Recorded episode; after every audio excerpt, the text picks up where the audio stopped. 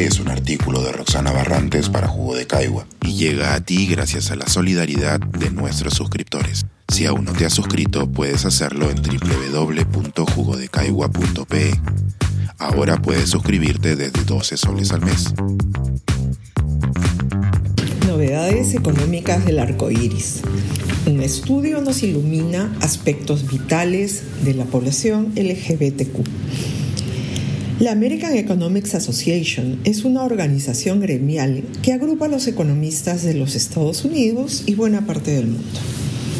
Publica ocho revistas académicas con trabajos de investigación de muy alta calidad y revisados por pares. Dos de estas revistas destacan por su ámbito. En el Journal of Economic Literature vamos a encontrar artículos que revisan lo más avanzado en investigaciones sobre diversos temas. Si buscas entrar en, un asunto económico específico, como por ejemplo, ¿qué puede aportar la economía en el debate sobre la enfermedad de Alzheimer? El artículo What Can Economics Say About Alzheimer's Disease será de lectura obligatoria. Por otro lado, el Journal of Economic Perspectives Presenta temas económicos de frontera, pero con un lenguaje discursivo que privilegia la divulgación sobre la fineza matemática. En este último, en 2021, se publicó el artículo LGBTQ Economics.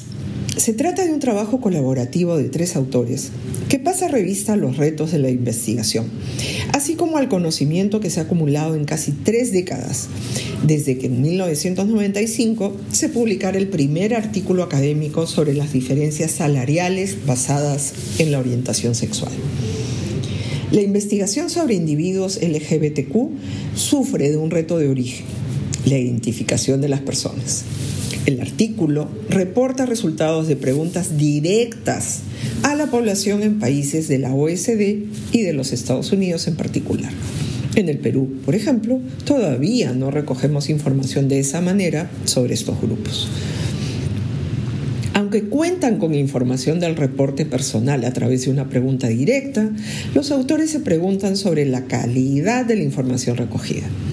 Existe evidencia sobre las discrepancias en las magnitudes de las estimaciones del tamaño de la población, dependiendo del tipo de instrumento utilizado para recoger la información sobre orientación sexual o identidad de género. Son varios los temas reportados en el artículo que hoy reseño. Uno trata sobre las decisiones de residencia de parejas del mismo sexo. ¿Dónde eligen radicar? Con evidencia de los Estados Unidos, las parejas del mismo sexo tienden a vivir en estados diferentes al de nacimiento y prefieren áreas metropolitanas. La elección del Estado refleja de alguna manera el tipo de políticas de apertura implementadas en cada uno de ellos. Las características demográficas son interesantes. En cuanto a edad, el estudio muestra que las parejas heterosexuales tienden a ser mayores que las parejas gays o lesbianas y estas, a su vez, mayores que las bisexuales.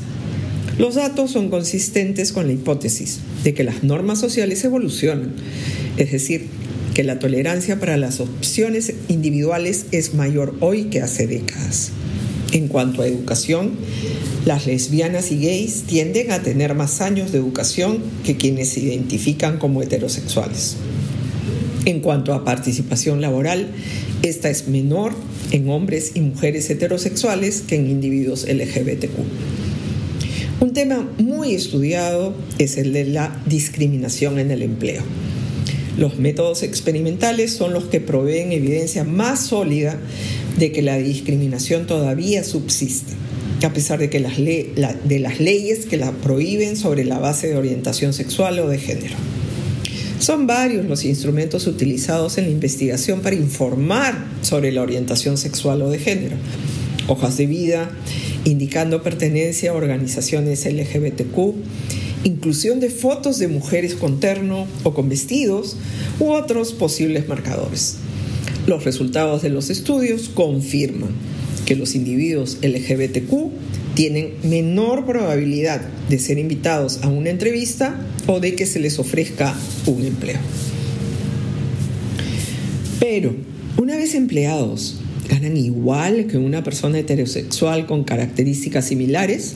Nuevamente, la evidencia muestra que los hombres gays o bisexuales tienden a ganar menos que los hombres heterosexuales.